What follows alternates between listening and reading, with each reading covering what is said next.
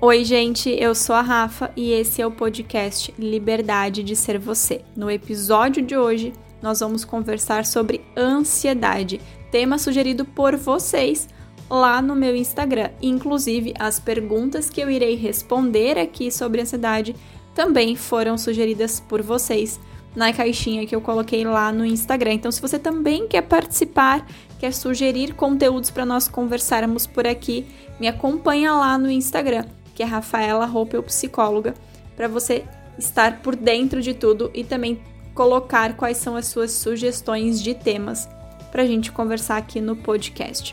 Vamos para os assuntos então, para as perguntas. A primeira pergunta que eu trouxe é: ansiedade pode ser tratada sem remédios? E depende.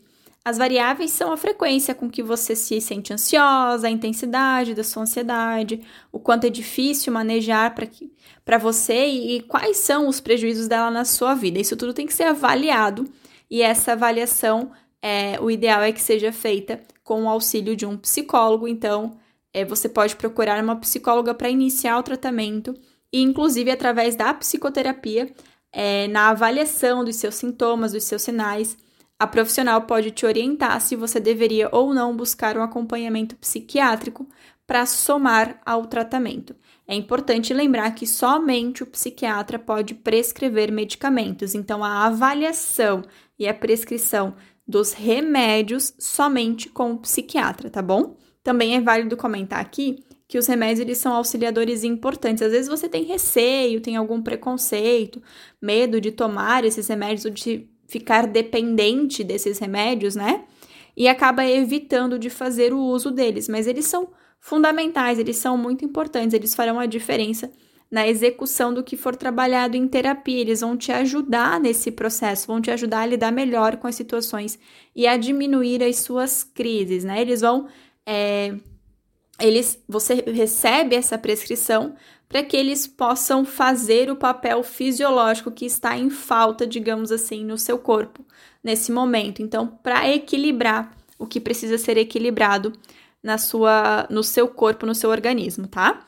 É, tudo deve ser feito com acompanhamento, né, gente? É muito importante lembrar isso aqui que é, ansiedade não é. A gente não tá falando de, de uma ansiedade natural, a gente tá falando de ansiedade patológica, então é, existem profissionais capacitados justamente para isso, para te acompanhar, para te orientar. Então, faça tudo certinho com o acompanhamento de um profissional, né? E para quem tem esse receio aí com relação aos medicamentos, é legal a gente comentar aqui também que com o tempo você pode conseguir diminuir a dosagem e de repente até parar a medicação.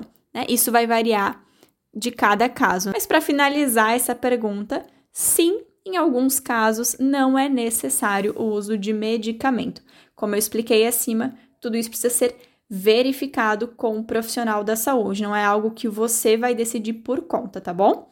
Então vamos para a segunda pergunta. Como saber meu nível de ansiedade?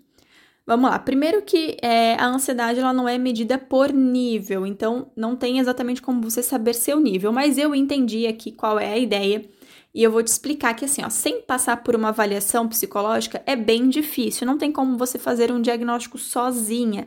Né? Aliás, é muito perigoso fazer o autodiagnóstico, né? Porque a gente vai no Google e às vezes você pode ter informações distorcidas. O Google ele trabalha de forma generalizada, né? Não vai entender o seu caso no singular, analisar as suas questões, o seu histórico. Né? Então, assim, cuidado com os autodiagnósticos. Se você nunca recebeu de um profissional o diagnóstico de ansiedade, de algum transtorno de ansiedade, busque um profissional para ter essa confirmação, tá bom? E é para entender se você precisa ou não fazer um acompanhamento, porque se você fechar algum diagnóstico, faz toda a diferença você ter um acompanhamento de um profissional no seu processo. Eu vou te explicar o que é ansiedade natural e a patológica para você saber diferenciar tá? Se você se identificar com parte dos sinais e sintomas que eu citar aqui, é, e considerar que eles trazem prejuízos para sua vida, independente de ser daí uma intensidade leve ou forte, é muito importante o acompanhamento psicológico, beleza? Isso vai te ajudar um pouquinho a entender se você de repente deveria ou não buscar a ajuda de um profissional. A ansiedade é um sentimento natural, tá? Então, assim, todo mundo pode se sentir ansioso, todo mundo vai se sentir ansioso em algum momento. Mas é um sentimento natural. O que, que seria essa ansiedade natural? Você vai se sentir ansiosa, coração acelerar, a mão suar, é, embrulho no estômago, é, esses, enfim, sintomas de ansiedade quando estiver acontecendo algo específico. Um evento que você está esperando muito, uma surpresa que você não esperava, uma situação inesperada de desconforto, primeiro dia no trabalho, é, lidar com algo desconhecido, uma viagem marcada, conhecer uma pessoa nova. São situações que são naturais você ficar ansiosa nesse momento, né? E assim que você vive aquela situação, a ansiedade vai embora. Então, assim, essa é a diferença da ansiedade natural, da ansiedade que todo mundo tem, porque a ansiedade é um sentimento, assim como o medo, como a tristeza, como a alegria, como a surpresa, tá? A ansiedade é um sentimento. Tá? E para comparar, então, aqui, ó, a ansiedade patológica, ela surge em situações que você não está em ameaça real, né? Ou esperando algo novo. Então, na maioria das vezes, você não tem um motivo concreto para isso. Você está ali trabalhando normalmente e de repente começa a se sentir ansiosa. Você vai dormir, você está vivendo sua rotina normal e de repente começa a se sentir ansioso. Não tem nada de novo te esperando, você não vai viver algo que você está muito ansioso no dia seguinte. Não tem nada que justifique essa ansiedade exacerbada, esse sentimento, essa aflição, essa angústia, né? Todo esse esses sintomas da ansiedade. Ah, então você não sabe dizer por que exatamente você está se sentindo assim.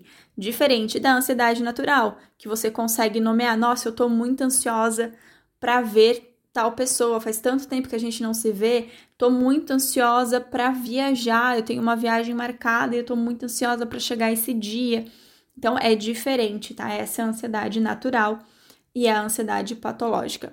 Eu vou citar para vocês alguns sintomas que é, estão presentes na ansiedade. Pode ser que você se identifique com algum deles, lembrando que é, são sintomas presentes na ansiedade nessas situações corriqueiras, né? A ansiedade, essa, essa preocupação excessiva, ela ocorre na maioria dos dias, né, por pelo menos seis meses, tá? Para a gente é, começar a entrar num critério diagnóstico, assim. Isso não fecha um diagnóstico, tá, gente? O que eu tô trazendo aqui não é se você bater com tudo, não quer dizer que você tem esse, esse diagnóstico. Cuide com o autodiagnóstico, como eu falei. Tem que ser feita uma avaliação individual, tá? Então, assim, você se sente ansioso com diversos eventos ou atividades, como eu citei ali, não é algo pontual e específico. Citando então aqui alguns sintomas e alguns sinais só para vocês terem conhecimento, além daqueles que eu já comentei quando eu comentei ele sobre a ansiedade natural, a gente também tem a inquietação, a sensação de estar com os nervos à flor da pele, é, a dificuldade de se concentrar, aquela sensação de branco na mente, sabe? Irritabilidade é comum na ansiedade, tensão muscular, perturbação do sono, é muito frequente terem algumas questões é, que prejudicam o seu sono, tá? Então, essa preocupação excessiva faz parte da ansiedade. Vamos lá, que a gente já está há quase 10 minutos aqui. Temos mais algumas perguntas para responder, mas é que eu quero que seja o mais completo possível para vocês. A próxima pergunta é: quais gatilhos que podem ocasionar?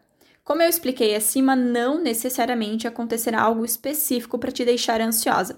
Isso, gente, eu tô falando do transtorno de ansiedade generalizada, tá? Porque a ansiedade, ela tem uma variação aí de transtornos, né? Então, assim, eu tô citando aqui a ansiedade generalizada, que é a mais comum, né? Porque se a gente falar, por exemplo, de pânico, de fobias, que também entra dentro da ansiedade, você pode ter situações específicas que vão lhe causar um mal-estar. Por exemplo, você ter muito medo de algum animal, de altura, ou é, ficar num lugar muito cheio, tá? Então, assim, mas na ansiedade generalizada, é muito mais sobre como você vai lidar com o sentimento do que os comportamentos evitativos, tá? Porque é, a gente sempre orienta que não vai te ajudar no processo você evitar ações e lugares, tá? Porque isso pode te limitar, pode limitar a sua vida. O ideal é que seja trabalhado para que você consiga enfrentar Então, é muito mais sobre você aprender a lidar com a ansiedade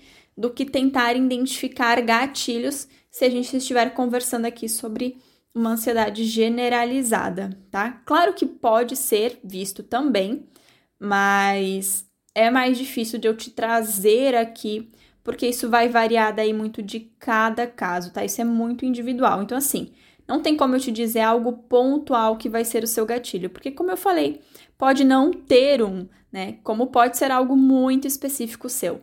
O que eu te sugiro é trabalhe o autoconhecimento, se observe, monitore os teus pensamentos e as suas emoções, tá? Fazer esse exercício vai te ajudar a identificar se tem alguma coisa específica que te afeta, porque é, qualquer coisa pode gerar a ansiedade quando nós estamos falando do transtorno. Então, faça esse exercício, é, trabalhe o autoconhecimento, se observe, monitore os seus pensamentos e as suas emoções, para que de repente você consiga identificar algo que te gere uma maior ansiedade.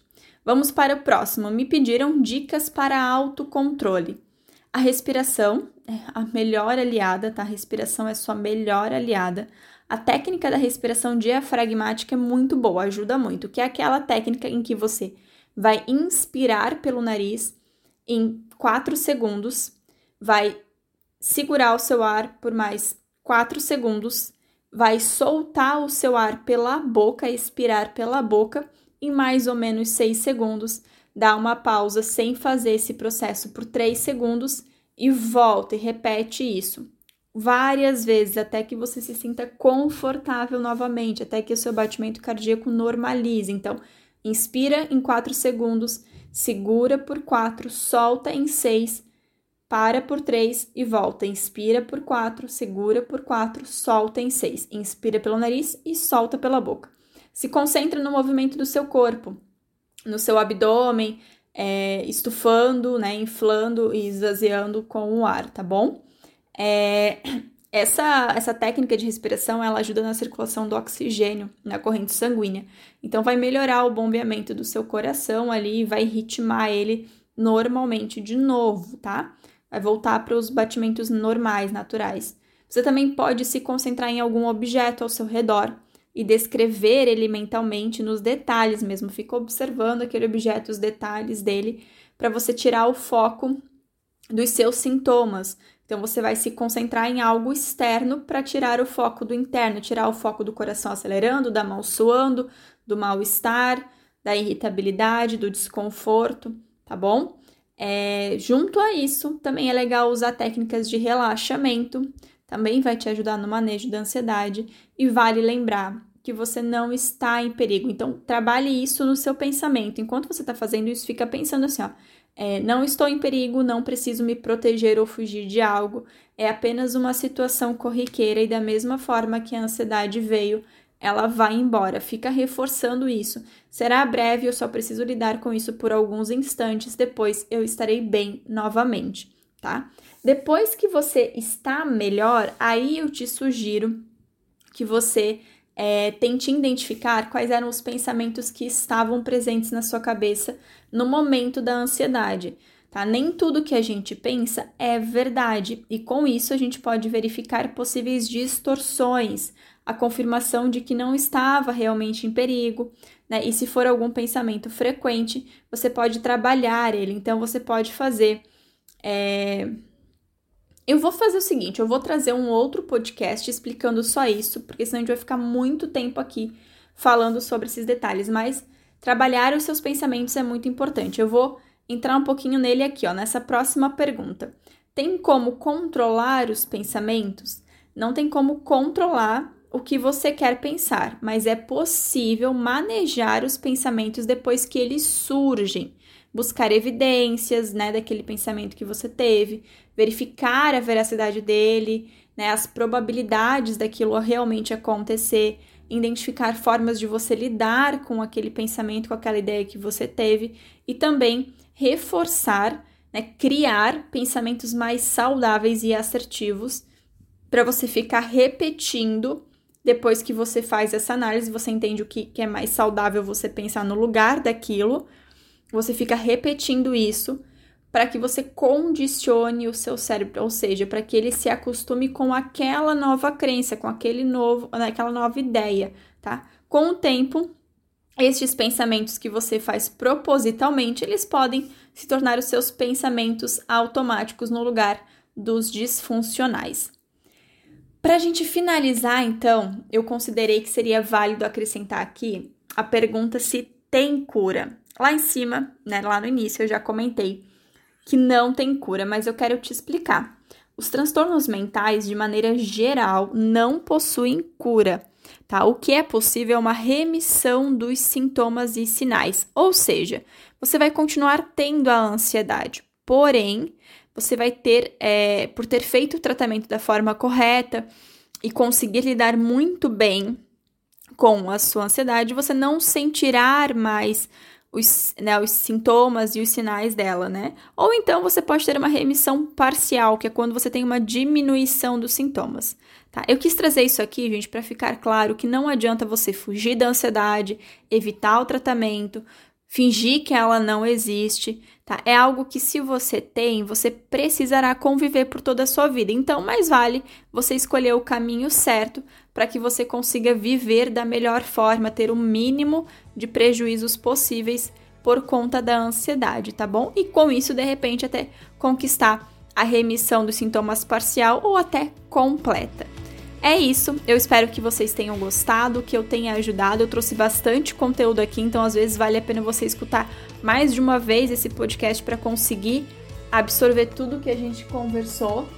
E qualquer dúvida, eu estou à disposição de vocês e a gente se fala num próximo episódio. Um beijo e até mais!